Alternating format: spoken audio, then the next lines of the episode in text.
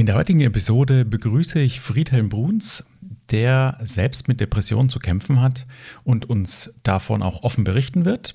Er hat für sich ein Projekt gestartet im Jahr 2023, das sich nennt 365 Kilometer Schwimmen gegen Depression. Er wird uns erzählen, wie er da drauf gekommen ist und was sein Warum für dieses Projekt ist. Und ich wünsche euch jetzt ganz viel Spaß beim Hören dieser Folge. Hallo und herzlich willkommen im Podcast Lasst uns über Depressionen sprechen.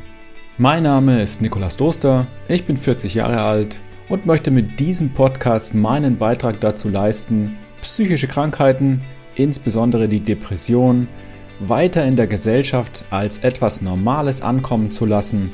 Ich möchte aufklären und entstigmatisieren. Schreib mir gerne deine Anregungen, Themenwünsche und konstruktive Kritik. Und jetzt wünsche ich dir viel Spaß mit der aktuellen Folge. Dein Nikolas. Hi Fred, ich begrüße dich ganz herzlich in meinem Podcast. Schön, dass du dir heute die Zeit nimmst und Rede und Antwort stehst. Hi, schön, dass ich dabei sein darf und vielen Dank für die Einladung. Sehr gerne. Ich habe dich entdeckt, Fred, im Internet bzw. in Instagram, weil du ein Projekt vorgestellt hast und auch durchgeführt hast, das sich nennt 365 Kilometer Schwimmen für Depression, glaube ich. Gegen Depression. Ne? Gegen Depression. Entschuldigung, gegen Depression. Ja. Wir machen nichts für die Depression, wir machen es gegen genau. die Depression. also so habe ich dich kennengelernt. Und ich dachte, es wäre ganz spannend, mit dir zu sprechen. Vor allem, weil du jetzt gesagt hast oder angekündigt hast, dass du noch ein weiteres Projekt mhm. machst. Da werden wir später auf jeden Fall mal sprechen, wie du da drauf gekommen bist und ähm, was das Ziel dahinter mhm. ist. Ähm, ganz traditionell steige ich in meinem Podcast mittlerweile immer mit so einer kleinen Kennenlernrunde mhm. ein. Und ich würde dir jetzt immer ein paar Sätzchen anreißen, die du dann einfach vervollständigen darfst mit den Gedanken, die dir gerade im Kopf so dazu einfallen. Okay, alles klar, ich freue mich.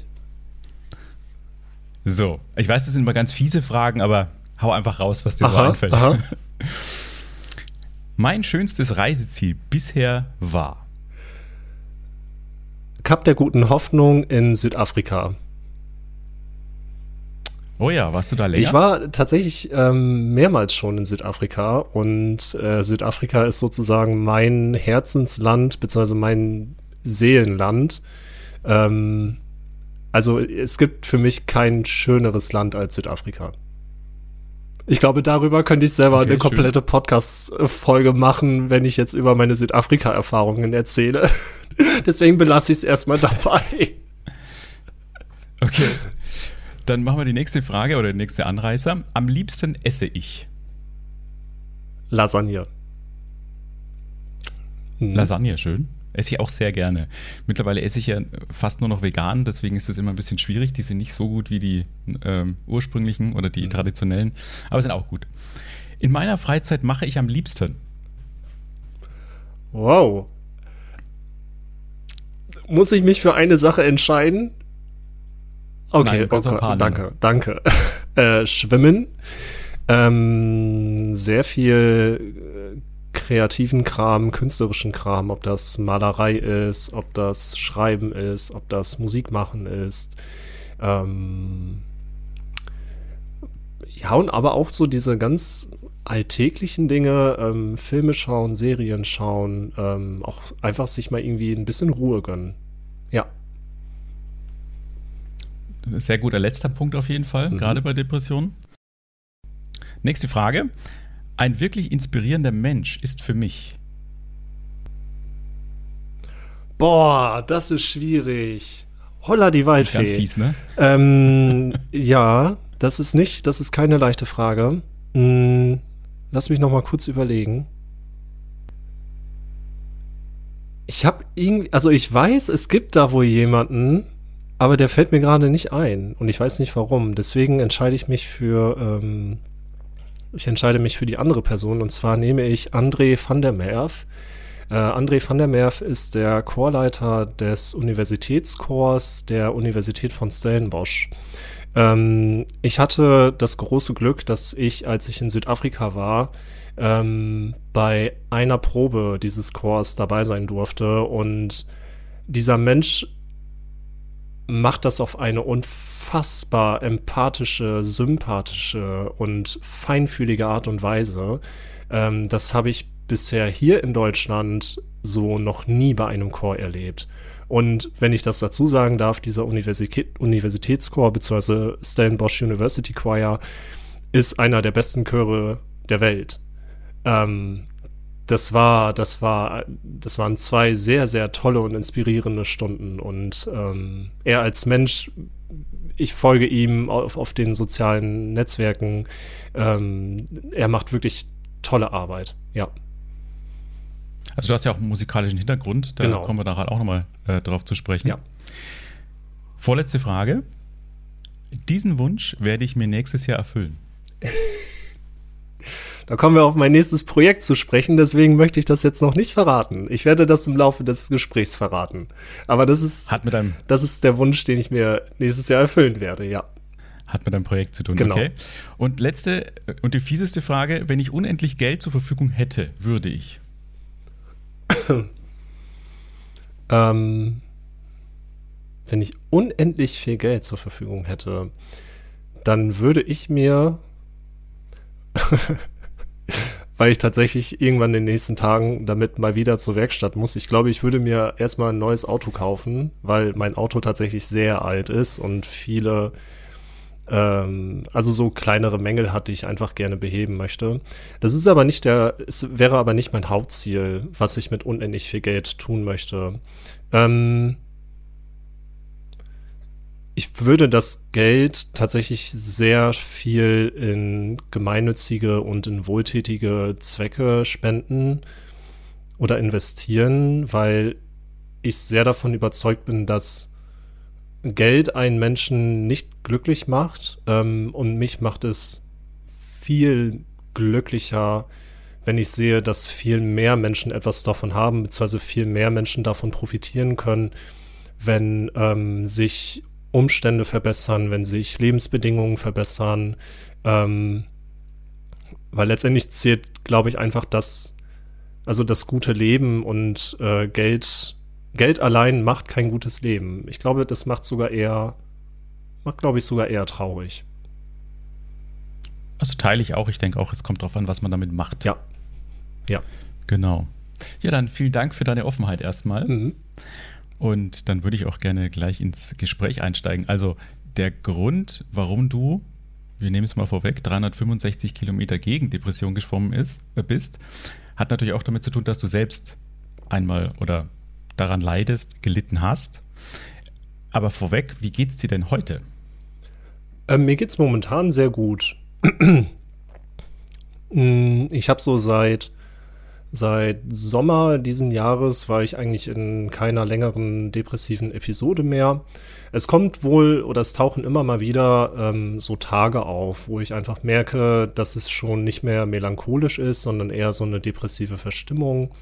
Ähm, diese Tage sind aber zum Glück eher die Seltenheit geworden. Also ich möchte jetzt da keinen, keinen Maßstab oder sowas sagen, aber wenn das irgendwie einmal im Monat auftritt, dann ist das schon ist es schon okay. Äh, viel häufiger will ich es dann auch nicht haben. Ähm, aber nee, momentan geht es mir, geht's mir sehr, sehr gut. Äh, einfach weil ich auch sehr viel, sehr viele positive Dinge jetzt noch erleben werde, ähm, vor mir habe. Ähm, so die letzten Wochen und die kommenden Wochen sind immer irgendwie sehr aufregend und ich glaube, das hält tatsächlich auch so ein bisschen die Depression im Zaun. Ja. Dann gab es aber ja auch andere Zeiten, ne? Also in unserem Vorgespräch hast du mir auch erzählt, dass du auch ganz schwer daran zu kämpfen hattest eine ganze Zeit lang. Mhm. Und es ist noch gar nicht so lange her, glaube ich, dass du mit der Diagnose konfrontiert warst. Kannst du noch mal erzählen, wann das war und wie das abgelaufen ist? Ja. Ich habe die, die Diagnose schwere Depression habe ich im März 2022 bekommen.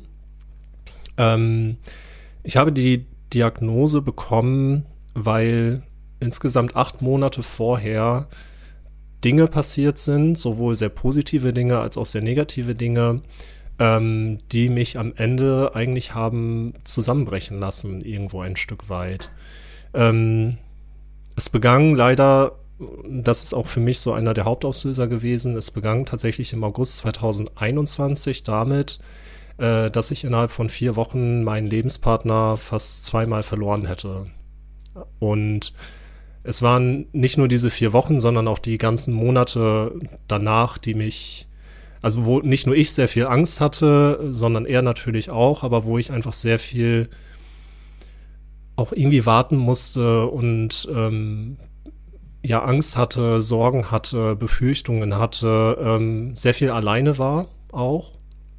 Und irgendwie mit dieser mit dieser starken Umstellung und mit den äh, doch sehr brenzligen Situationen, die da passiert sind, ähm, irgendwie umgehen musste. Ähm, hinzu kam dann, also ich kürze es jetzt wirklich mal sehr stark ab, ähm, zu dieser gesundheitlichen Geschichte kam dann auch so eine berufliche Geschichte. Ähm, ich arbeite als wissenschaftlicher Mitarbeiter oder anders gesagt, ich arbeite als Wissenschaftler und habe zu der Zeit noch an einer Universität gearbeitet. Und als wissenschaftlicher Mitarbeiter zu arbeiten ist nicht unbedingt leicht, ähm, weil Personen, die in der Wissenschaft arbeiten, auf dieser Stelle, ähm, die haben in der Regel immer befristete Verträge.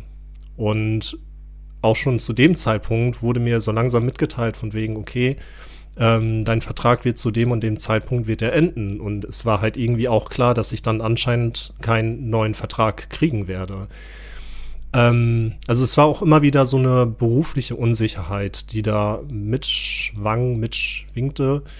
Ähm, und die mich einfach sehr, sehr stark auch in meinen Fähigkeiten irgendwie zweifeln ließ und ja, ich mir einfach die Frage gestellt habe, okay, was, was bin ich in meiner Arbeit eigentlich wert? Was kann ich überhaupt?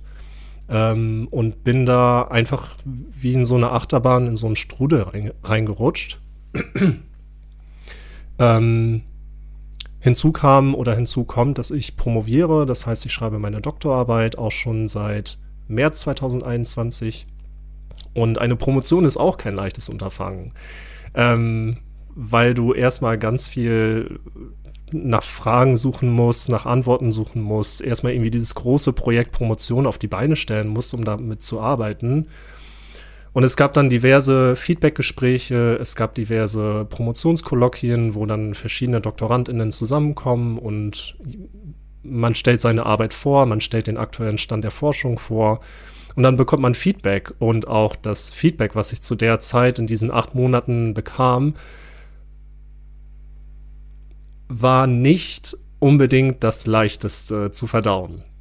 Ähm, also es war teilweise waren schon harsche Kritiken dabei, ähm, die berechtigt waren, aber so wie sie gesagt wurden, mir einfach den Boden unter den Füßen weggezogen haben. Na, und wenn man jetzt all diese Stränge nimmt, irgendwie beinahe Verlust des Partners, zweimal berufliche Unsicherheit, ähm, Verlauf des Projekts Promotion hat sich eher als sehr schwierig gestaltet.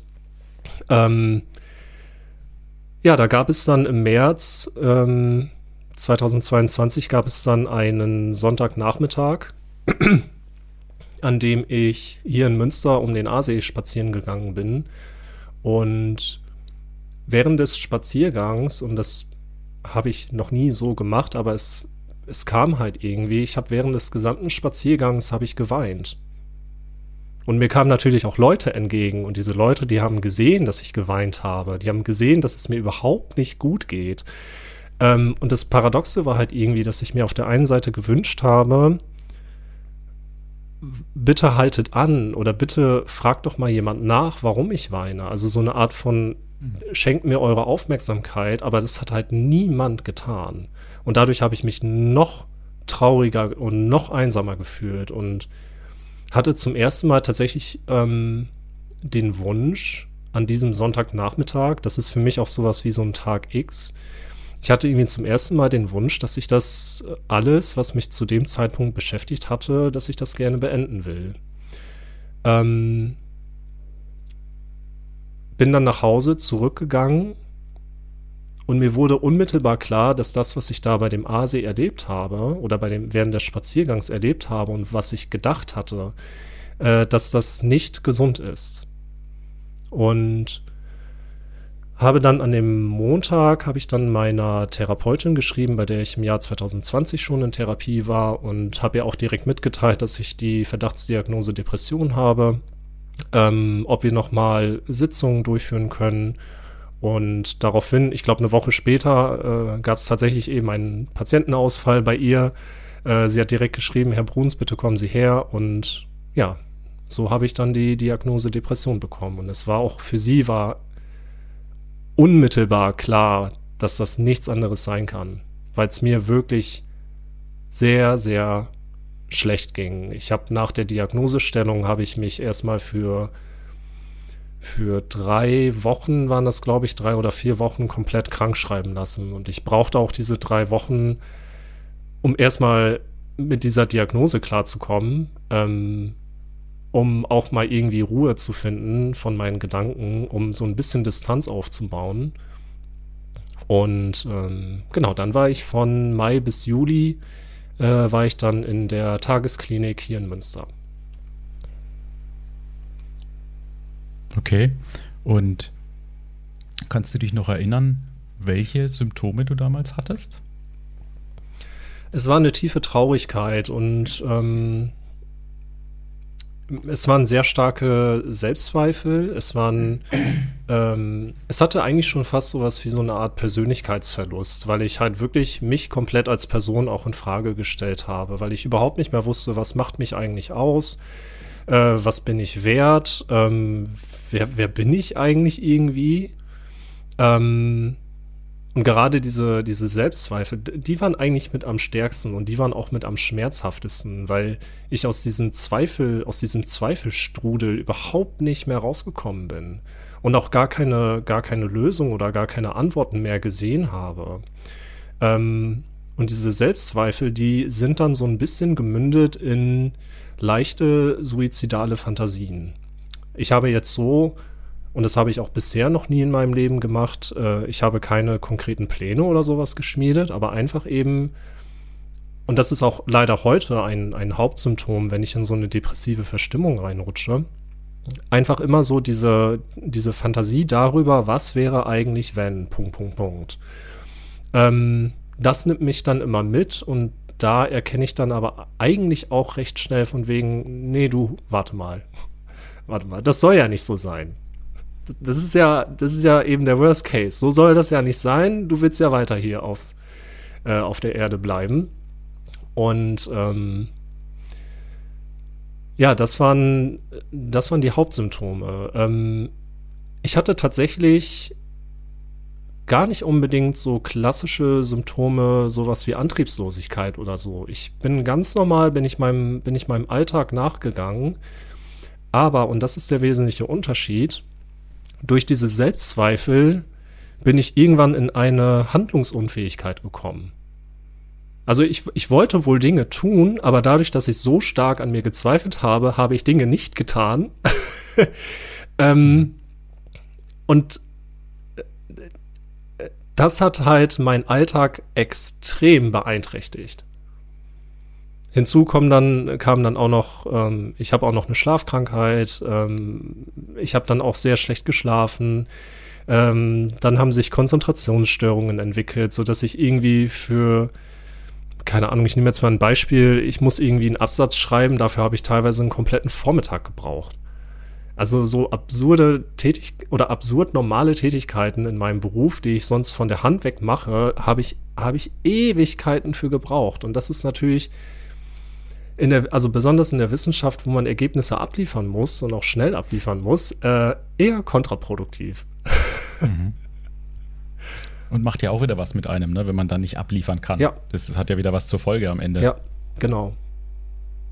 Okay, also zusammenfassend könnte man sagen, da kam ganz viel in ganz kurzer Zeit zusammen. Ja.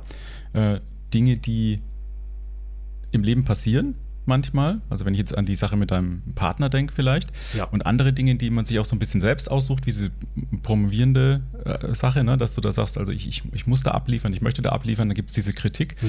Und irgendwie führt alles dazu, dass man beginnt an sich selbst zu zweifeln, dass man an der Zukunft so ein bisschen zweifelt, ähm, eher Angst bekommt. Ja. ja. Und dann verbohrt sich alles so, es verselbstständigt sich der Kreislauf geht nach unten, es fällt alles so ein bisschen ins Negative und irgendwann ist man dann ganz, ganz unten ne? und weiß nicht mehr, was los ist. Genau.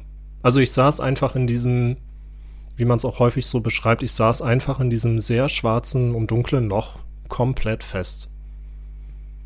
Und kam da auch nicht mehr ohne Hilfe raus. Das war auch das war ganz klar, nicht nur für mich, sondern auch für meinen Partner. Was unglaublich wichtig ist, ne? dass man das irgendwann noch eingesteht mhm. und sich Hilfe sucht. Das ist ja der, der Grundstein dessen, dass man auch wieder heilen kann. Ne? Alleine, ja. ich, also es gibt bestimmt Menschen, aber es ist ganz, ganz, ganz schwer, ja. alleine da rauszukommen. Und du hattest jetzt ein bisschen Glück, also du hattest eine Therapeutin, die du schon kanntest, genau. die auch relativ schnell Zeit hatte. Und äh, es war ja im März, hast du gesagt. Ne? Und im Mai warst du bereits in der Klinik. Das ging aber auch relativ schnell, also Tagesklinik. Ne? Genau, Tagesklinik, ja.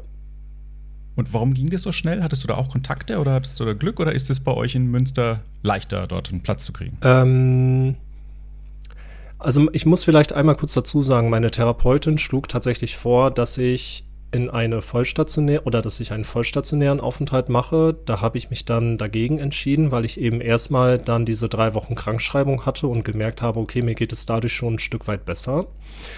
Ähm, warum ging es mit der Tagesklinik so schnell?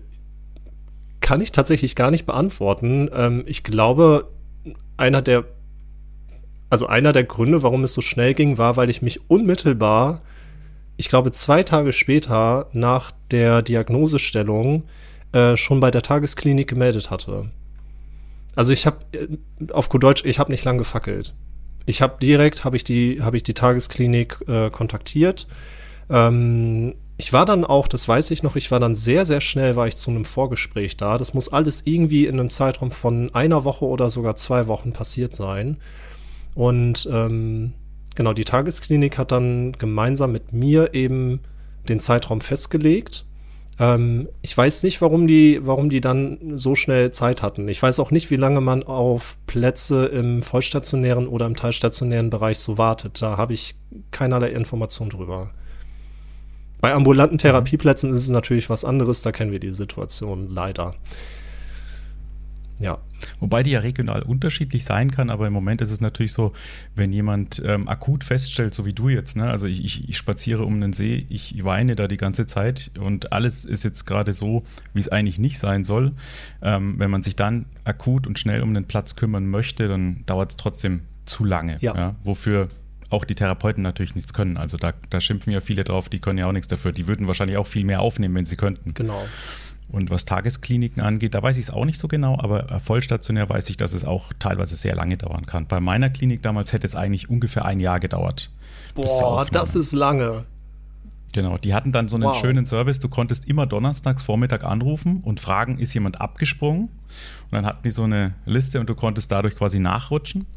Und ich hatte damals auch nur Glück, dass meine Therapeutin, meine Psychiaterin und mein Hausarzt, die haben mir so Berichte geschrieben und gesagt, es ist wirklich, wirklich akut. Und ich habe dann einfach in sieben Wochen schon einen Termin bekommen. Also die haben mich da irgendwie auch vorgezogen. Es ist ja auch so ein bisschen, es ist ja auch so ein bisschen Salz in die Wunde mit diesem Donnerstagsangebot. Wenn du jeden Donnerstag da anrufst und dann, also nehmen wir mal an, man bekommt immer wieder eine Absage, dadurch wird ja nicht unbedingt Optimismus gestärkt. Das ist ja eher genau das Gegenteil, wenn man denkt, ich brauche diesen Platz und man bekommt und bekommt ihn einfach nicht. Wow. Also ja, ich muss aber auch dazu sagen, dass also es gab einige Patienten, die gesagt haben, also meine Wartezeit war ein Dreivierteljahr, ein halbes Jahr, waren acht Monate mhm. und die haben dieses Donnerstagsangebot eher als positiv empfunden, so als, als kleiner wöchentlicher Hoffnungsschimmer. Okay. Natürlich kann das irgendwann mal, beim zehnten Mal kann das natürlich auch umschlagen. Ne? Mhm. Aber für die war das so ein Hoffnungsschimmer, vielleicht ist doch jemand abgesprungen. Das hat tatsächlich auch oft geklappt. Mhm. Ähm, und dann gab es dann gab's aber auch Patienten, die gesagt haben, was? Man konnte da donnerstags anrufen, ich habe jetzt ein Jahr gewartet. Oh nein! Was dann auch, was dann auch echt schlimm war eigentlich. Ne? Also, da, da, waren manche, die ein Jahr gewartet haben. Ach. Und ich war innerhalb von sieben Wochen da. Also schon ein bisschen seltsam. Ja, ja. Habe mich dann auch seltsam gefühlt natürlich, ne? dass ich dann quasi schneller da, dahin kam und die ein Jahr schon gekämpft haben mit ihren Depressionen und Gedanken. Ja, ja. Oh wow, das, das habe ich noch nie gehört, dass es sowas, dass es sowas gibt. Ich meine, ich habe in diesem Jahr habe ich ähm, habe ich auch einen Reha-Aufenthalt gehabt und ähm, ich sag mal so von Antragstellung, das war letztes Jahr im Januar bis zur Bewilligung, das war im November letzten Jahres, ist halt auch fast ein Jahr vergangen. Auch mit mehreren Widersprüchen und mit nochmal zu einem Facharzt und nochmal hierhin und nochmal dorthin. Also da, da verging schon gut Zeit. Was ist denn der Unterschied oder war bei dir der Unterschied zwischen der stationären oder dieser tagesstationären Aufnahme und dieser Reha-Maßnahme? In der Tagesklinik habe ich mich mit meiner Depression beschäftigt und in der Reha-Klinik habe ich mich mit meinem Beruf beschäftigt. Ganz konkret heißt das, dass ich in der Tagesklinik sehr viele psychoedukative Angebote hatte, dass wir darüber informiert wurden, okay, was ist überhaupt eigentlich eine Depression? Ähm, wie kann man mit Depressionen umgehen? Wie kann man vorbeugend handeln? Ähm, was kann man überhaupt alles tun, wenn man in so einer depressiven Episode ist? Ähm, wir hatten sehr viele ergotherapeutische Maßnahmen, sehr viele musiktherapeutische Maßnahmen. Wir hatten auch geschlechtsspezifische Maßnahmen, wie zum Beispiel eine Männergruppe. Ähm, in der Tagesklinik war einfach ganz viel oder stand ganz stark im Fokus der Austausch mit anderen PatientInnen über die Krankheit, über das, was man erlebt hat, dass man einfach nochmal verschiedene Sichtweisen und Perspektiven so auch auf seine Biografie bekommt, über sozusagen das Laster, was man da gerade mitbringt. Und in der Reha-Klinik, wie gesagt, da habe ich mich sehr viel mit meinem Beruf auseinandergesetzt und eigentlich mit der Frage, wie soll es beruflich weitergehen? Ähm, in der Reha-Klinik war für mich auch einfach also die Zeit war für mich einfach eine gute Erholung, weil ich ja nach der Tagesklinik wieder ganz normal gearbeitet hatte, auch weiter als Wissenschaftler, weiter an der Universität. Und ich sag mal so, sich die Arbeitsbedingungen jetzt dadurch nicht geändert hatten in der Zwischenzeit. Also es waren immer noch dieselben mhm. Arbeitsbedingungen, immer noch befristeter Vertrag, immer noch sehr viel Druck, immer noch sehr viel Ergebnisse abliefern. In der Reha-Klinik habe ich das dann einfach mal, ich habe das mal einfach alles durchdacht und überlegt, will ich das eigentlich? Und ähm, wie soll das in Zukunft für mich werden? Ich habe bis heute keine eindeutige Antwort auf diese Frage gefunden, wie meine berufliche Zukunft sein soll. Ähm, habe aber vier Monate, fünf Monate später nach der Reha-Klinik tatsächlich meinen Job an der Universität gekündigt. Ich arbeite mhm. jetzt immer noch in der Wissenschaft, immer noch als wissenschaftlicher Mitarbeiter, allerdings in einem Projekt und auch von den Rahmenbedingungen her arbeite ich ganz anders. Also ich arbeite nicht mehr alleine. Ich habe jetzt Teamkolleginnen, mit denen ich mich austauschen kann, mit denen ich auch mal Aufgaben verteilen kann. Und das, da merke ich einfach jetzt gerade, das macht extrem viel aus. Na, das ist, für, das ist für mich auch tatsächlich, wenn ich das so reflektiere, für mich ist es einer der Hauptgründe, warum ich jetzt seit mehreren Wochen beziehungsweise seit mehreren Monaten nicht mehr in einer depressiven Episode war. Weil ich einfach mal, also ist nicht nur der einzige Grund, aber einer der Gründe, weil ich einfach mal Teamkolleginnen habe. Kann ich gut verstehen. Kann ich gut verstehen. Ich glaube, es gibt auch Menschen oder Persönlichkeiten an sich, die das einfach vielleicht brauchen, mhm. um sich herum.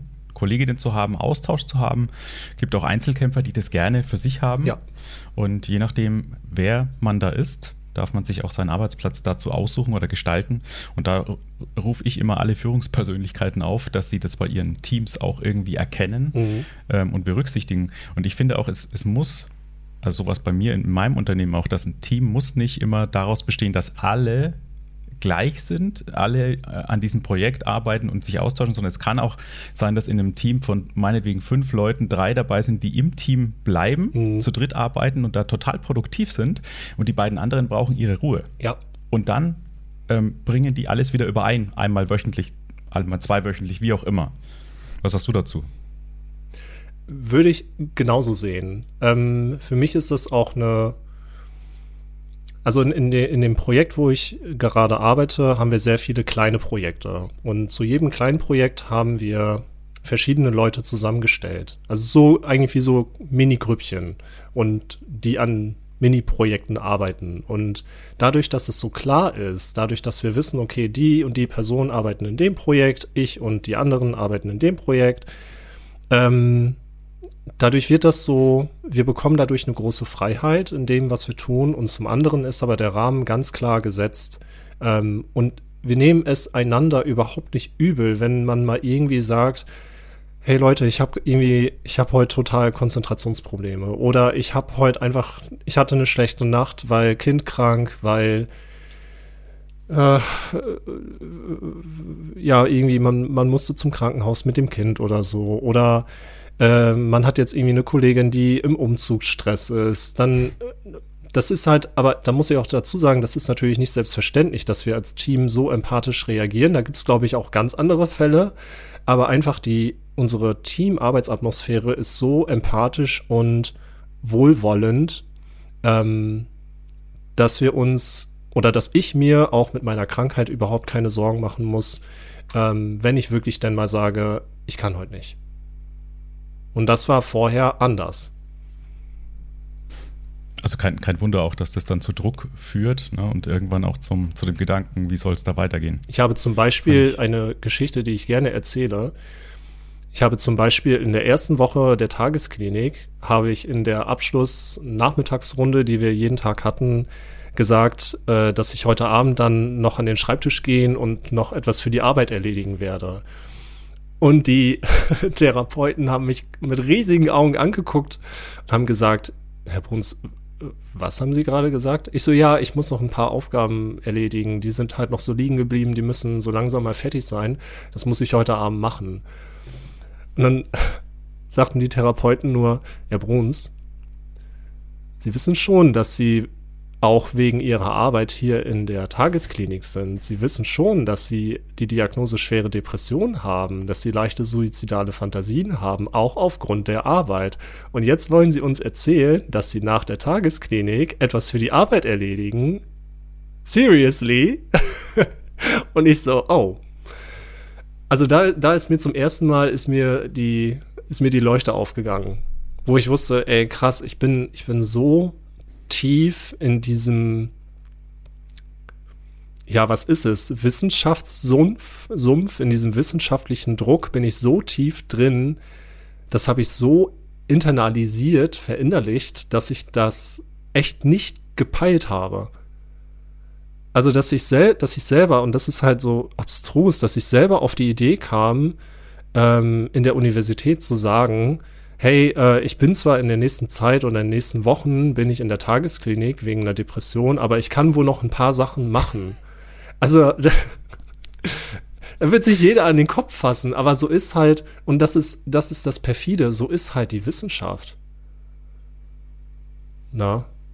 Das, also, äh, es ist, es ist auch wirklich sehr, es ist eigentlich sehr traurig, wie es in der Wissenschaft teilweise abläuft, wie, mit Macht umgegangen wird, wie mit Druck umgegangen wird, ähm, wie auch mit Ängsten umgegangen wird. Na, und das, ich wusste das alles nicht. Ich, ich dachte immer, das sei, das sei komplett normal. Und auch weil ich, weil ich alleine im Grunde gearbeitet hatte, weil ich der einzige wissenschaftliche Mitarbeiter in unserem Team, äh, Team meint halt Promotionsbetreuer und mich äh, bin oder war, dachte ich halt immer, okay, dann das wird ja bei allen anderen auch so sein. Ähm, ich muss auch dazu sagen, ich bin oder ich gehöre zu der, äh, zu der Gruppe erste Generation Promotion. Was bedeutet, dass in meiner Familie vorher niemand irgendwie eine Doktorarbeit geschrieben hat oder promoviert hat. Das heißt, ich hatte auch von Beginn an, ich hatte keinerlei, oder stimmt nicht, ich hatte im Grunde genommen nur die Möglichkeit, mich übers Internet zu informieren. Ähm, ich hatte auch keine, keine Freunde, die promoviert haben. Also für mich war das alles komplett neu und hätte man mir, glaube ich, gesagt, hey, so und so läuft das teilweise ab, dann hätte ich wahrscheinlich die Stelle nicht angenommen. Na, und das ist, okay. das beschäftigt mich, äh, beschäftigt mich halt eben schon sehr, sehr lange. Mhm. Also ich finde, da sprichst du auch einen super spannenden Punkt an, den ich ganz, ganz oft höre. Dieses, ähm, dass man selber nicht erkennt, wie schädlich man eigentlich mit, mit sich selbst, mit seinem Geist, mit seinem Körper umgeht. Ja. Dass man das als Betroffener einfach nicht sehen kann. Ja. Und das ist von außen immer so leicht gesagt. Also da wird oft ja über Geschichten ähm, kommentiert. Auch bei meinem Podcast gab es ja schon über Gäste, die erzählt haben, Mensch, ich war irgendwie 16 Stunden am, am Arbeitsplatz täglich.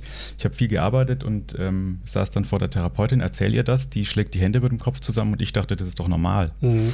Und das muss man aber auch immer betonen, innerhalb dieser Blase, in der man sich da befindet, fällt einem das nicht auf, weil ganz oft andere das ja auch machen. Mhm. Und funktionieren und man denkt, na gut, dann ich bin genauso gut, ich schaffe das auch. Wenn andere das schaffen, dass die vielleicht auch damit kämpfen, krank werden und so weiter, das sieht man in dem Moment ja nicht. Und dann ist man nicht fähig, sind quasi blinde Flecken für einen selbst, ja. zu sagen, ist das, was ich da mache, eigentlich wirklich gesund? Ja. Oder ist es schädlich? Oder liegt es daran? Und ich habe das ja selbst auch erlebt. Ich war eigentlich 24 äh, Stunden quasi am Denken und am Arbeiten und habe mich gefragt, warum ich erschöpft bin. Ne? Mhm. So im Nachhinein fasse ich mir auch an den Kopf. Siehst du das auch so, dass es bei vielen mit äh, Depressionen so ist? Mhm. Ich würde sagen, ja.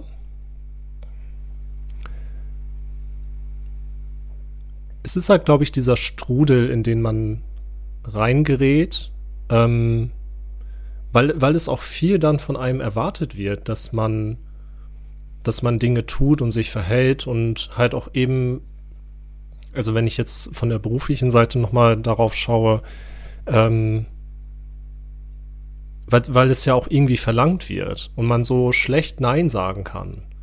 Ähm, Ja, ich, ich, doch, ich gehe ich geh mit mit der Aussage, dass es vielen Menschen mit Depressionen so geht. Ähm,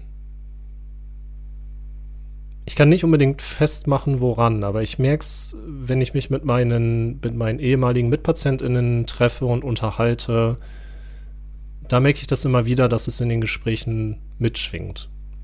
Mhm. Ja.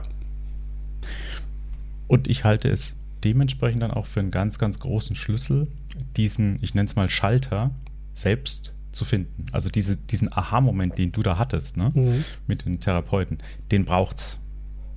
Und den kannst du selbst nicht finden. Ja. Den musst du natürlich zwar selbst irgendwie umlegen genau. und selbst draufkommen, aber du brauchst jemanden, der dir das spiegelt. Es braucht Austausch und es braucht einfach auch vielleicht Gruppen oder Gespräche dazu. Ich glaube, ein wichtiges Wort ist da auch einfach die Selbstwahrnehmung. Also ich bin sehr überzeugt davon, dass Menschen heutzutage viel stärker lernen müssen, sich selbst wahrzunehmen. Ähm, und ich meine das jetzt gar nicht auf irgendwie auf so eine esoterische Art und Weise oder sowas, sondern ganz banal Gefühle wahrzunehmen und Gedanken wahrzunehmen und die zu reflektieren und versuchen einzuordnen. Warum fühle ich mich in bestimmten Situationen so, wie ich mich fühle? Warum denke ich bestimmte Gedanken, vielleicht auch äh, situations spezifisch, kontextgebunden. Ähm, warum habe ich das eigentlich? Und dass man, ähm, dass man das versucht zu reflektieren und eben versucht einzuordnen und daraus so ein bisschen auch Erkenntnisse zieht. Ähm, ich komme eigentlich komme ich aus dem Theaterbereich und da wird sehr sehr viel mit Selbstwahrnehmung gearbeitet, Selbstwahrnehmung, Fremdwahrnehmung, weil natürlich sehr viel im Schauspiel auch über Gefühle geht und ich dachte auch immer, ich beherrsche das irgendwie. Ähm, oder nicht nur irgendwie, ich beherrsche das ganz gut, aber äh, es gab dann eben doch, ja, es gab durch diese, durch diese Diagnose, gab es halt eben die Zeit, wo ich das nicht konnte. Wo ich echt eben, wie du, wie du sagtest, wo ich diese Hilfe brauchte, um da wieder hinzufinden und um mir wieder Gedanken machen zu können und auch Gefühle wieder fühlen zu können. Und deswegen war die Tagesklinik die Tagesklinik war für mich das Beste, was mir passieren konnte. Ich bin so froh, dass ich da war. Ich stehe mit über 10, 12 Mitpatientinnen. Wir treffen uns jedes halbe Jahr zu einem Sommerfest und zu einem Weihnachtsfest, äh, wo wir uns einfach nochmal ganz offen austauschen können über das, was uns gerade so bewegt, ähm, über über Gott und die Welt, sage ich mal. Und es tut uns jedes Mal, tut es uns so, so gut. Und wenn man jetzt denkt, dass wir da alle irgendwie sitzen und heulen, nee, ganz im Gegenteil, wir erzählen uns so tolle Geschichten, in denen wir einfach so viel lachen und ähm, darüber schmunzeln und, und halt auch eben, und das hatte ich vorhin schon, schon gesagt, halt irgendwie nochmal so eine Fremdperspektive auf, auf die eigene Biografie oder auf das, was einen gerade beschäftigt, äh, bekommen. Und das ist halt, also für, das ist für mich der größte Gewinn eigentlich, dass ich diese Menschen, äh, mit denen ich da fünf, sechs Wochen war, dass ich die bis heute auch als meine, als meine Freunde bezeichnen kann. Also absolut, auch, auch, das erlebe ich immer wieder, dass alleine der Gedanke, es geht nicht nur mir so, ja. was auch viele Menschen in einer Depression, gerade in so einer akuten Phase haben, ähm, der kann schon viel auslösen, der kann schon viel abnehmen mhm. und neue Kontakte zu haben mit Menschen, die einen einfach wirklich in die Tiefe auch verstehen können, weil sie es selbst erlebt haben. Ja. Das, ähm, das kann einen der Knoten, die es zu lösen gilt, schon wirklich auflösen. Es ist so wichtig, über, über seine Erkrankung zu sprechen, weil ich habe die Erfahrung gemacht, oder anders, als ich die Diagnose bekommen habe, bin ich unmittelbar öffentlich damit gegangen. Also ich habe unmittelbar angefangen, öffentlich darüber zu reden und weil ich einfach wusste, ich bin nicht der Typ, der das für sich behalten kann. Weil dann fange ich an, mich zu verstellen. Dann fange ich an, mich zu verstecken. Und ich glaube, das baut ja einfach noch mehr Druck auf. Ich habe die Erfahrung gemacht, da, darüber, dass ich darüber rede und dass ich auch sehr offen und frei damit umgehe, nimmt es mir einfach schon mal den Druck raus. Ähm, es sorgt für mich für eine fast schon für eine Leichtigkeit, für eine Freiheit, weil ganz ehrlich, ähm, niemand kann mir diese Erkrankung nehmen. Die ist ja da. Ähm, ich gebe mein Bestes, um mit der Erkrankung umzugehen und um hoffentlich irgendwann in meinem Leben sagen zu können, ich bin geheilt von der Erkrankung. So, die war mal. Das ist jetzt alles Geschichte. Momentan bin ich noch nicht an dem Punkt, aber ich bin auf dem besten Wege dahin. Ähm, und ich weiß halt auch einfach, ich schaffe das nicht, ich schaffe das nicht komplett alleine. Ne, auch, ne, nehmen wir nochmal so den klassischen Vergleich von einem Beinbruch. So, da brauchst du auch irgendwie einen Physiotherapeuten. Du brauchst da auch einen Arzt, der bei dir ist. Du brauchst einfach ein paar Personen. Und einen Beinbruch kannst du auch nicht verheimlichen. Ähm, da brauchst du einfach Leute, die dich unterstützen, die dir, ja, die dir sprichwörtlich wieder auf die Beine helfen. Und so sehe ich es halt bei der Depression ganz genauso. Finde ich aber auch einen spannenden Punkt, ne? wenn man sich vorstellt, man würde diesen Beinbruch verheimlichen wollen. Ja. Wie anstrengend das wäre. Genau, ne? genau. Und das habe ich, ich habe das bei ein paar, bei ein paar Mitpatienten in der Tagesklinik habe ich das erlebt, die auch erstmal ganz grundlegend anfangen mussten, diese Krankheit zu akzeptieren, die so, die so einen großen Widerstand gegen diese Krankheit hatten, die gesagt haben, ja, aber ich kann das doch, ich kann doch gar nicht depressiv sein, das, das stimmt doch irgendwie alles nicht, ich passe da doch irgendwie gar nicht hin. Meine Bezugstherapeutin meinte, ich glaube, das war die zweite oder dritte Sitzung zu mir, äh, zweite oder dritte Sitzung, da sagte sie zu mir, Herr Bruns, Sie haben eine besondere Depression. Ich so, ja toll, was ist denn jetzt eine besondere Depression? ja, sie, sie weisen sehr viele ähm, Symptome einer klassischen Depression auf, aber so ein paar Hauptsymptome, die damit einhergehen, die weisen sie nicht auf, eben wie zum Beispiel diese starke Antriebslosigkeit. Dafür sind aber diese anderen Symptome, die sie haben, die sind so heftig ausgeprägt, ähm, dass sie halt einfach auch in dieses, also dass sie eine schwere Depression haben. Und das war für mich auch nochmal super interessant zu wissen. Ähm, dass ich bei anderen MitpatientInnen gesehen habe, okay, die haben ganz andere Symptome als ich. Ähm, mich beschäftigen auch wiederum irgendwie andere Symptome, aber wir haben trotzdem eine gleiche Krankheit.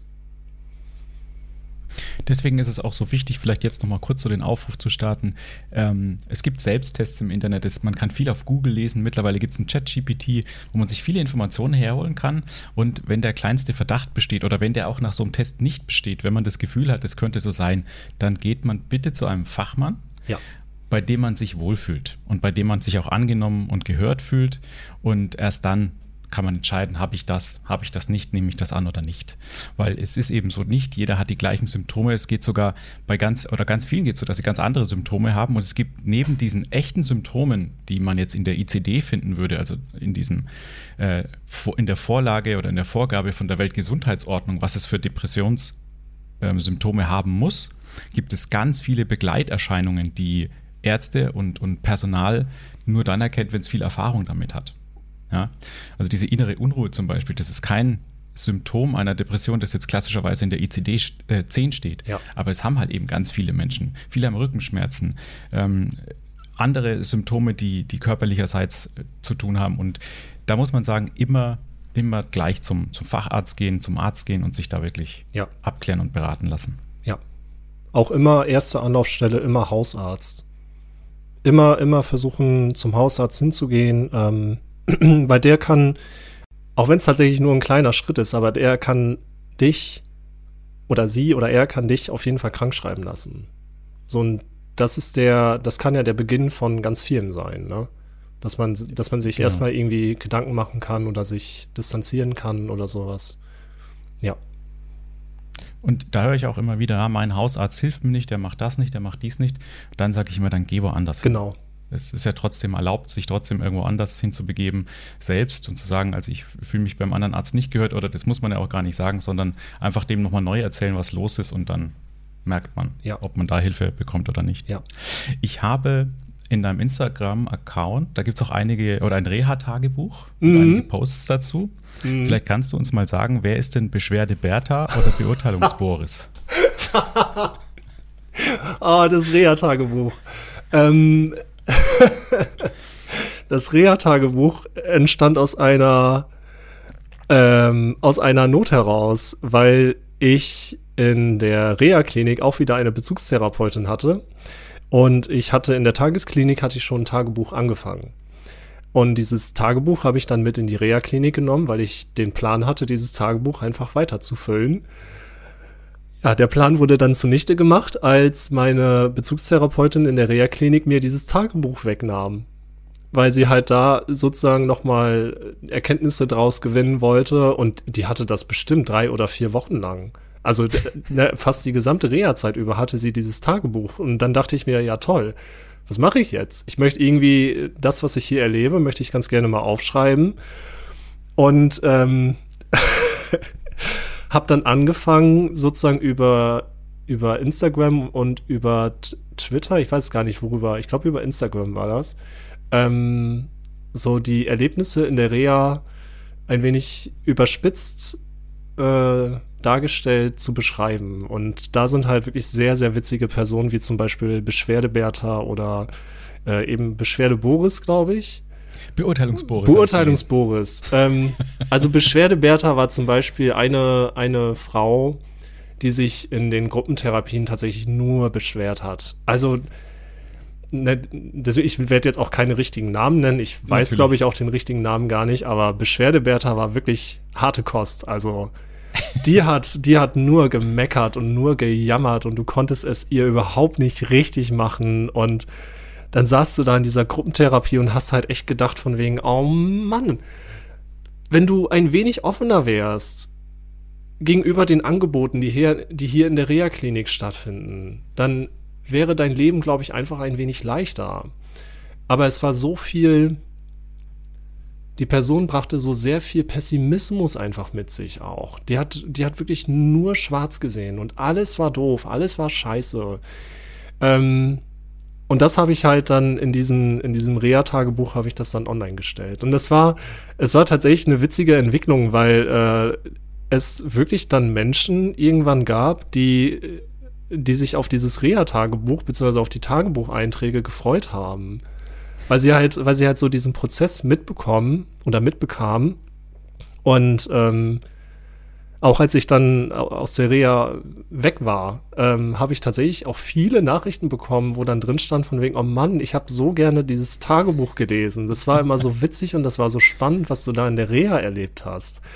Ähm, ich weiß zum Beispiel einen, ein Tagebucheintrag, der so ein bisschen durch die Decke ging, das war der, äh, war ein Foto von dem Lichttherapieangebot. Ich weiß nicht, ob du das zufällig gesehen hast. Ich habe es gesehen, ja. Ich, hab's, ich fand es sehr, sehr lustig. Ne, also wirklich dieser, diese Leuchte in so einer schäbigen, ja, also fast schon sowas Umkleidekabine, also auf diesen drei Quadratmetern, diese, diese schäbige Leuchte auf so einem billigen weißen Plastikstuhl, auf dem man dann sitzen sollte für irgendwie 30 Minuten und das Licht in sein Gesicht scheinen lassen sollte. Ich habe das, glaube ich, zweimal gemacht oder so und danach habe ich auch gesagt, also entschuldigen Sie beim besten Willen, aber nein, danke, muss ich nicht haben. Also es hat auch nicht nach Therapie ausgesehen, es hat eher so nach, nach Depression ausgesehen, dieses Bild. Also Ja. es war wirklich schlimm eigentlich. Ja, es war total schlimm. Das kann man auf meinem Instagram-Account, kann man das immer noch nachgucken. Ich habe also das ist, ist sehenswert. Auch die Ironie dahinter war wirklich lesens- und sehenswert. Ich habe sehr gelacht auf jeden Fall. Ja. Nein, also ich habe da, ich habe da, ich habe da so viele, ähm, auch so viele witzige Momente einfach erlebt. Und für mich war, für mich war das auch eine Art von Distanzgewinnung zu diesem Reha-Alltag, wo ich ja ganz alleine auch irgendwie war Ähm, also im Grunde genommen sowas wie ein stationärer Aufenthalt ja da hatte, weil Reha-Klinik. Ähm, ja, und ich, ich komme halt aus dem Theater und ich komme auch so ein bisschen aus der Comedy. Ich versuche immer viele Dinge mit Witz zu sehen und zu nehmen und eher so ein bisschen mit Humor daran zu gehen. Und mir fielen dann irgendwann einfach so diese Klischee-Charaktere ein, ähm, die ich halt wirklich dann überspitzen wollte. Und da haben sich, äh, haben sich tolle Geschichten entwickelt. Ich, ich vermute aber auch die Beschwerde Bertha, den Beurteilungsboris, den gibt es in fast jeder Gruppe. Ja. Ob Selbsthilfegruppe ja. oder Klinikgruppe, die gibt es tatsächlich. Und ähm, die Kunst ist, sich da nicht mitreißen zu lassen, ja. sondern genau das, was du auch machst, egal was an Angeboten da ist, sich darauf einzulassen, was einem nicht gut tut, zu lassen, was einem gut tut, weiterzumachen und was einem vielleicht gut tun würde, aber aufgrund der Gegebenheiten, ja, wie mhm. diese Lichttherapie in so einem depressiven Raum, vielleicht woanders nochmal nach der Klinik zu suchen und das nochmal auszuprobieren genau. und eben zu sagen, okay, das ist hier halt einfach nicht gut gelöst. Dafür gibt es andere Dinge, die gut sind. Mhm. Weil und so ist das Leben ja auch. Ne? Es gibt Dinge, die passen zu mir, es gibt Dinge, die passen nicht zu mir und so ist es in der Klinik auch.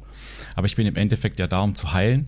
Und Beschwerde Bertha ist, ist oft diejenige, die sagt, ich bin hier um zu heilen, aber keiner heilt mich. Genau. Die wollen, die wollen ganz viel bekommen. Die wollen ganz viel bekommen, aber die lassen so wenig zu. Genau. Mhm. Und da muss man ja auch mal so eine Lanze brechen für Therapeutinnen. Es ist wahnsinnig schwer, diesen Menschen ähm, diesen Schalter umlegen zu lassen. Ja. Weil du kannst es für sie ja nicht machen. Sie müssen selbst, wie wir vorhin schon erklärt haben, den Schalter finden, um zu sagen, hey, Moment mal, ich darf selbst heilen. Ich muss selbst was für mich tun. Mhm.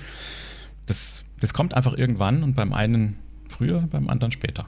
Ich habe durch die, durch die Klinikerfahrungen habe ich einen ganz wichtigen Punkt gelernt und das ist nämlich ähm, Bedürfnisse und Wünsche, egal welcher Person, mitteilen. Ich habe in der Reha-Klinik habe ich den Wunsch geäußert in dem Erstgespräch mit der mit meiner Bezugstherapeutin, dass ich gerne viel schwimmen möchte. Und das haben die bedingungslos, kompromisslos berücksichtigt. Ich hatte super viel Zeit, wo ich dann in die benachbarten ähm, ja, Orte und Städte gefahren bin und einfach geschwommen habe. Ähm, weil ich sag mal so, wenn, wenn, wenn du Wünsche äußerst oder Bedürfnisse äußerst und sagst, ich wünsche mir dies und das oder ich möchte gerne das und jenes, das ist vielleicht jetzt gerade so ein bisschen banal, aber ähm, dann können darauf Menschen reagieren. Und Natürlich musst du dann immer die Reaktion abwarten. Es hätte natürlich auch sein können, dass die Bezugstherapeutin sagt, ja, Herr Bruns, es ist äh, toll, dass Sie diesen Wunsch haben, aber diesen Wunsch können wir Ihnen leider nicht erfüllen. So, das sorgt für mich oder bei mir dann aber wiederum nochmal für eine Sicherheit, dass ich dann schauen kann, okay, wie kann ich das trotzdem irgendwie hinkriegen?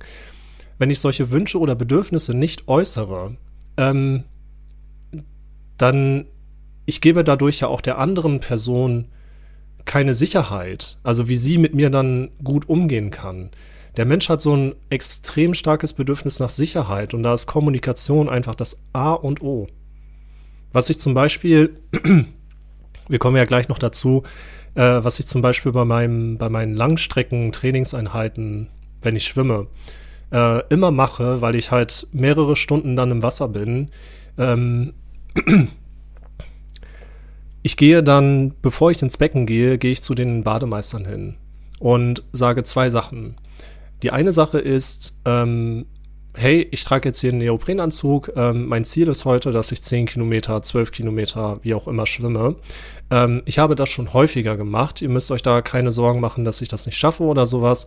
Ich werde aber jetzt halt eben für einige Zeit im Wasser sein und wäre einfach toll, wenn ihr ein Auge auf mich werfen könntet. Das ist Punkt Nummer eins. Punkt Nummer zwei ich erlebe bei diesen Langstreckeneinheiten, erlebe ich immer eine, oder nicht immer, aber häufig eine spezielle Form von Panikattacke. Es hat sowas mit Realitäts- und Momentverlustsein zu tun. Und ich sage den Bademeistern dann immer, ähm, ich möchte Sie außerdem informieren, ich leide unter einer, ich leide unter einer Panikstörung, unter Panikattacken und bei diesen Langstreckeneinheiten, da kommt es häufiger vor, dass ich eine Panikattacke bekomme. Wenn das passieren sollte, dann komme ich zu Ihnen und dann wäre es total gut, wenn Sie vielleicht ein Glas Wasser oder ähnliches für mich haben. Ähm, und dass ich halt auf jeden Fall nicht alleine bin. Ähm, Punkt. Die Bademeister, der, also der Stange nach, reagieren total gelassen. Und was ich nämlich dadurch, dass ich die darüber im Vorfeld schon informiere, was ich damit eigentlich bezwecke, ist Sicherheit erzeugen. Sicherheit bei denen auf der einen Seite, dass sie ganz genau Bescheid wissen, wer ich bin, was ich tue und äh, wie es mir so geht. Und auf der anderen Seite Sicherheit für mich, dass ich weiß, okay, wenn ich eine Panikattacke habe im Wasser, dann weiß ich, dass die Bescheid wissen. Und ich habe, ich habe so, ich habe so tolle, also tolle in Anführungszeichen, weil es dann Panikattacken waren, aber ich habe dann so tolle ähm, Situationen erlebt, wo die wirklich sehr dann auch entgegenkommen waren, ähm, wo, wo die dann wirklich auch alles getan haben, damit ich wieder ganz schnell sozusagen ins Wasser zurück kann. So, und das ist halt eben, das ist, das ist Punkt Sicherheit und Punkt, Punkt Kommunikation. Und das ist für, für Depression einfach so, so wichtig. Ich bin in meiner, in meiner Anstellung als wissenschaftlicher Mitarbeiter damals bin ich auch direkt offen mit der Diagnose umgegangen und habe gesagt, okay, ich habe die Diagnose bekommen, ich brauche jetzt erstmal irgendwie Zeit. Und es hat aber auch für meinen Promotionsbetreuer und mich hat es sehr lange Zeit gebraucht oder sehr viel Zeit gebraucht, bis wir jetzt beide einen gelassenen und auch einen sicheren Umgang damit haben, was die Depression auch in meinem Promotionsprojekt halt auslöst. Wie zum Beispiel, dass ich einfach mehr Zeit brauche. Punkt. Also da gehe ich auch voll mit. Ich glaube ja, im ganzen Leben ist Kommunikation etwas wahnsinnig Wichtiges. Es erleichtert ja. viele, viele Dinge. Und auch gerade in der Depression rate ich immer dazu, so schnell es geht, zu akzeptieren und darüber zu sprechen, ja. weil es einem viele Dinge erleichtert und alles, was man sich vorstellt, einem Angst macht, meist nicht eintritt. Ja. Aber dann lass uns doch jetzt mal auf dein Schwimmprojekt kommen. Jetzt hast du ja schon viel angerissen. Ja. Äh, 305, 365 Kilometer Schwimmen gegen Depression. So hieß das Projekt 2023. Mhm. Warum hast du das gestartet? Ich bin 2021 äh, zuerst mit Laufen angefangen und dann mit Schwimmen angefangen. Äh, in dem Fitnessstudio, in dem ich trainiere, haben die ganz oben ein kleines Schwimmbad, so ein 20-Meter-Becken. Und ich konnte 2021 tatsächlich nur Brustschwimmen. Und habe dann auf den Nachbarbahnen äh, halt mitbekommen, wie einige Kraul schwimmen. Und dachte mir, hm, die sind irgendwie viel schneller als ich. also ich kam da in so einen kleinen Wettbewerbsmodus rein, beziehungsweise in so einen Vergleichsmodus. Mm, und habe mich dann so ein bisschen auf die Suche gemacht von wegen, okay, wie kann ich jetzt Kraulschwimmen lernen? Und habe dann hier in Münster einen Kraulkurs für Erwachsene gefunden. Und diesen Kraulkurs für Erwachsene, den habe ich dann tatsächlich parallel zur Tagesklinik gemacht. Also es gab einfach diese Überschneidung von wegen jeden Freitag. Irgendwann war es auch so ein kleiner, äh, so ein kleiner Witz in unserer Abschlussrunde am Freitag. Da habe ich dann immer gesagt, ja, heute Abend gehe ich kraulen. Und alle dachten, die meinen so dieses Nackenkraulen oder sowas.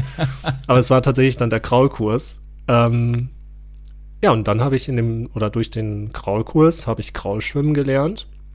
Und mir kam dann in der Tagesklinik, weil ich halt so gute Erfahrungen in der Tagesklinik selbst und auch mit meiner Therapeutin gesammelt habe, da kam mir dann irgendwie die Idee, dass ich irgendwas zurückgeben will. Weil in der Tagesklinik haben wir super viel bekommen, aber äh, denen eine Art von, von Wertschätzung deren Arbeit gegenüber zu zeigen oder generell Organisationen, äh, ähm, wie heißt es denn, Institutionen, äh, Initiativen, die sich mit Depressionen beschäftigen, das ist keine leichte Arbeit. Und da dachte ich mir, ich möchte irgendwie was zurückgeben. Und ja, mir kam dann so die Idee, weil ich dann vor der Tagesklinik eigentlich immer geschwommen bin, ungefähr eine halbe, dreiviertel Stunde. Und diese, in dieser halben Stunde habe ich dann ungefähr einen Kilometer geschafft. Und da dachte ich mir dann, hm, ich habe selbst so ein bisschen Probleme mit Struktur im Alltag. Ähm, wie wäre es denn, wenn ich jetzt einfach mal jeden Tag einen Kilometer schwimme? So, dann habe ich, dann habe ich meinen körperlichen Ausgleich für den Tag schon geschafft. Äh, ich kann im Grunde genommen jeden Tag in das Fitnessstudio rein ähm, und halt dort eben diesen einen Kilometer schwimmen. Das ist im Grunde, wenn ich jetzt mit Umziehen und Anfahrt und so weiter, wenn ich das berechne, ist es ungefähr eine Stunde, die ich halt weg bin. Das kann man gut schaffen. Ja, und dann habe ich halt gedacht, okay, dann dann gehst du mal ganz nach oben, dann, dann machst du mal 365 Kilometer, also wirklich jeden Tag ein komplettes Jahr lang schwimmen. Und ich weiß noch, ich saß im Ergotherapieraum und habe so, ich habe so verschiedene Logo-Entwürfe, äh, bin ich so durchgegangen, einfach für mich und habe so ein bisschen rumgezeichnet und die Ergotherapeutin, die schaute mir dann über die Schultern und die sah das dann und sah auch den Schriftzug, den ich hatte und fragte mich, Herr Bruns, was ist denn das? Was machen Sie denn da? Habe ich ihr das erklärt und dann sagt, dann war sie total begeistert und hat gesagt, Herr Bruns, wissen Sie was? Sie werden das auf jeden Fall, wenn Sie das schaffen. Ja, und dann habe ich beschlossen, dass ich eben in diesem Jahr 2023 365 Kilometer gegen Depressionen schwimmen werde und für jeden Kilometer äh, spende ich ein Euro an die Stiftung Deutsche Depressionshilfe. Und den letzten Kilometer, den 365. Den habe ich jetzt, ich weiß gar nicht mehr, wann das genau war. Moment. Am 1. Dezember. Ähm, am 1. Dezember bin ich den letzten Kilometer in Leipzig geschwommen. Ähm, Leipzig deswegen, weil die Stiftung dort mit der Geschäftsstelle angesiedelt ist und die Stiftung war auch vor Ort und das war ein sehr bewegendes, äh, emotionales, ähm, auch berührendes Event in Anführungszeichen für alle. Also es war, war, war toll und ja, im Grunde genommen, ich habe es jetzt geschafft, 365 Kilometer in diesem Jahr zu schwimmen und ähm, ich kann mir kein, kein schöneres Projekt eigentlich für dieses Jahr irgendwie vorstellen. Also es war genau, es war genau das, was ich im Anschluss an die Klinikaufenthalte gebraucht habe. Mhm. Und du hast gesagt für nächstes Jahr, also da haben wir, glaube ich, viele auch nachgefragt, was machst du denn dann nächstes Jahr? Da hast du dann gedacht, ich denke mir da was Neues aus. Genau, nächstes Jahr äh, lege ich noch eine Schippe oben drauf, wenn ich, wenn ich das so sagen will oder so sagen kann. Ähm, nächstes Jahr findet mein Schwimmprojekt Kilometers of Kindness statt. Ähm, ich werde eine Breitenquerung im Bodensee schwimmen. Das sind ungefähr 10 bis 12 Kilometer. Und ähm, eine Bodensee-Breitenquerung gilt so ein bisschen als die. Also es, es, ist schon mit der Anfang von Extremschwimmen, von Extremdistanzen und gilt so ein bisschen als die Champions League, ähm, was so wirklich Langdistanzen und Extremstreckenschwimmer schwimmen können. Und ähm, es ist auf jeden Fall jetzt komplett fest. Also ich habe äh, ich werde im Zeitraum vom 29. Juli bis zum 2. August an einem der Tage werde ich, werde ich das schwimmen. Das heißt, ich werde bestimmt drei bis vier Stunden im Wasser sein. Ähm, das ist alles komplett durchorganisiert. Äh, ich musste jetzt eine Anmeldegebühr musste ich bezahlen. Ich brauche ein Begleitboot. Ähm, ich brauche eine Crew, die dabei ist, die mich versorgt. Ich darf zum Beispiel während des Schwimmens darf ich das Boot nicht berühren, ansonsten werde ich disqualifiziert. Ähm, wenn ich irgendwie Nahrungsmittel während des Schwimmens brauche, dann muss mir das mit so einem Kescher rausgegeben werden. Ähm, also es ist, es hat ein strenges äh, Reglement. Ähm, aber das ist halt, du hast ganz, ganz am Anfang hast du die Frage gestellt, was ist dein oder was hast du für einen Wunsch, den ich mir im Jahr oder im nächsten Jahr erfüllen möchte? Die Bodensee-Breitenquerung, da denke ich jetzt eigentlich seitdem ich Kraul schwimmen kann, drüber nach. Und den Wunsch werde ich mir jetzt erfüllen. Und ich bin mir so sicher, dass ich es schaffen werde. Vielleicht einmal, also vielleicht noch einmal ganz kurz erklärt, warum Kilometers of Kindness.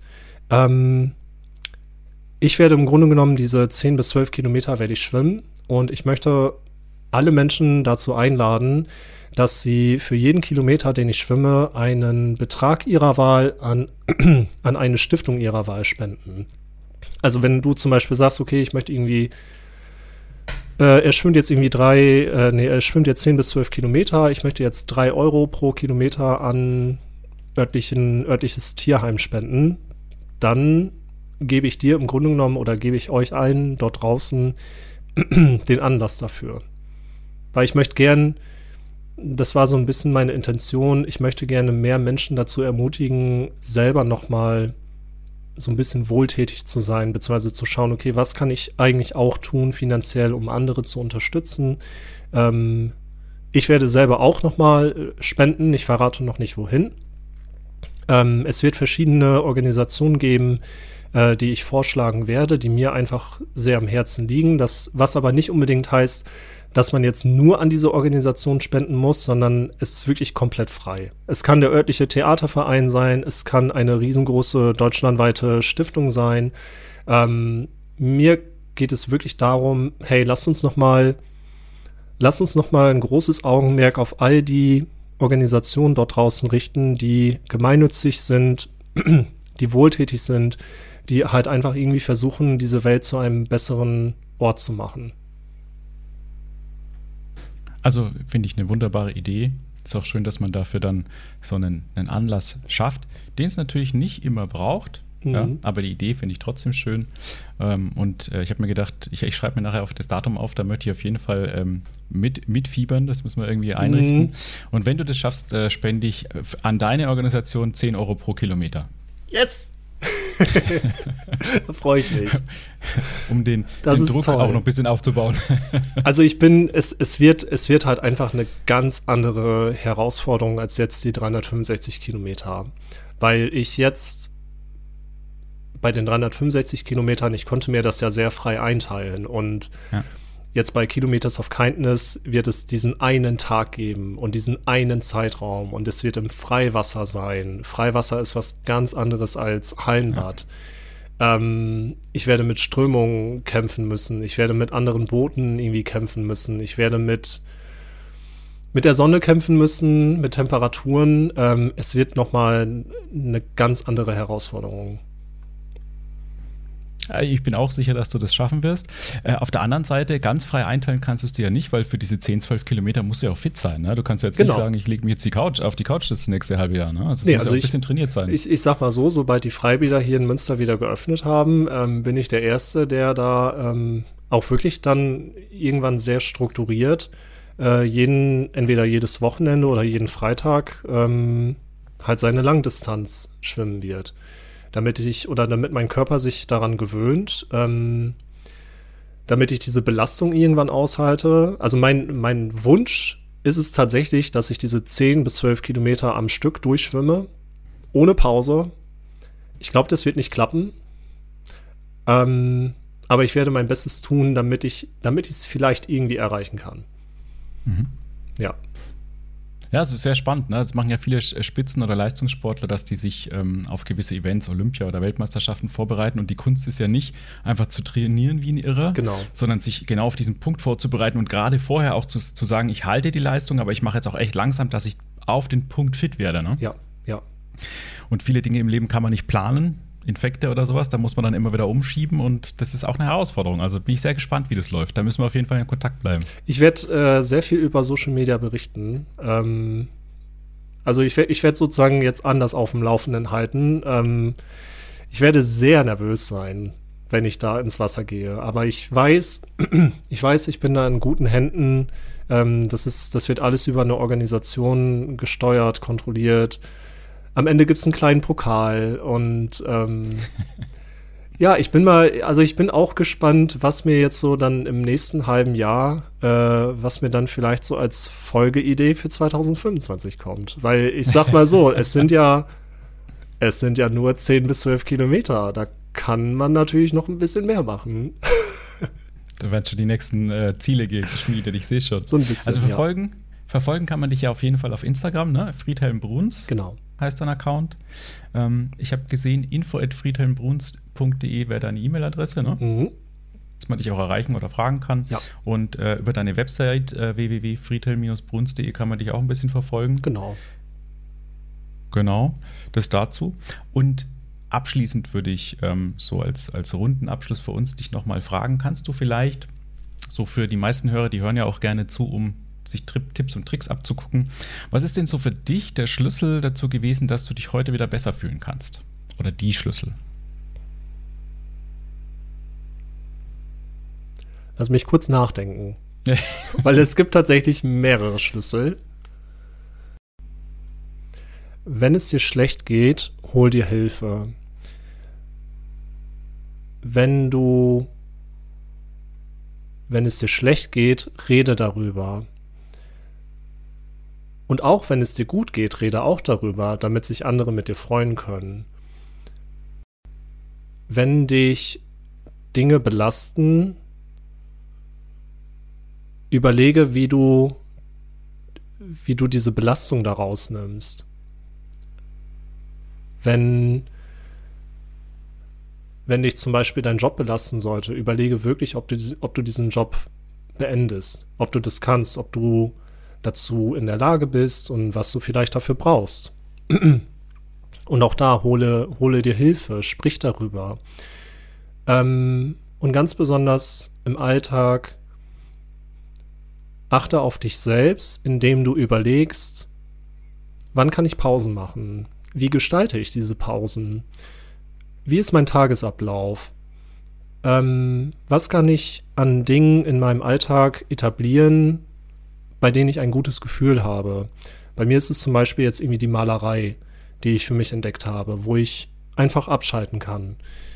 Ähm, wie kann ich Druck und Stress aus meinem Alltag rausnehmen, indem ich zum Beispiel sage, ich packe mein Handy in einen anderen Raum, ähm, ich bin ab irgendeinem bestimmten Zeitpunkt bin ich nicht mehr erreichbar.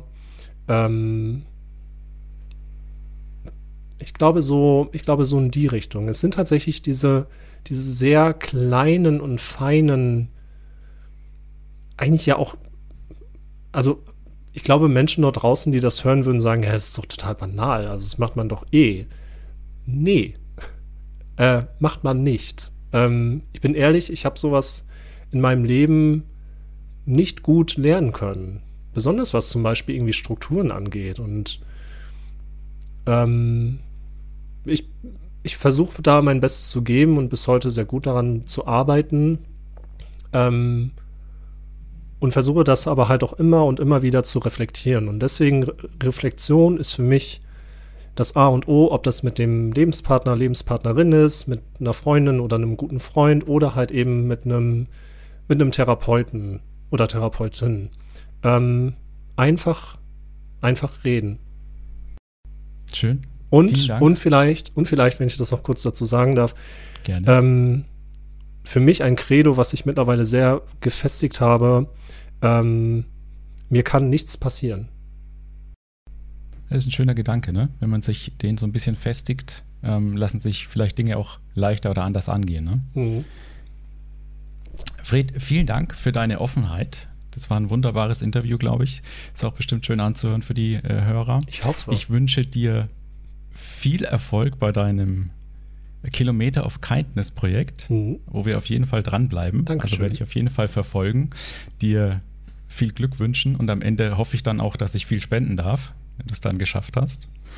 Ja, vielen Dank, dass du da warst. Ich wünsche dir weiterhin Stabilität, eine angenehme Zeit im Job und auch sonst. Danke. Vielen Dank, dass du da warst. Dankeschön, lieber Nikolaus. Mach's gut. Tschüss. Ciao. Bitte bedenke, dass alles, was ich hier besprochen habe, keine allgemeingültige Aussage zu dem Thema ist, sondern nur auf meiner eigenen Meinung basiert. Lass dich im Ernstfall also bitte immer von Fachpersonal beraten. Wenn dir das Thema gefallen hat und oder noch Fragen offen sind, du Anregungen hast oder konstruktive Kritik, schreib mir bitte gerne eine E-Mail. Vielen Dank fürs Zuhören. Bis zum nächsten Mal.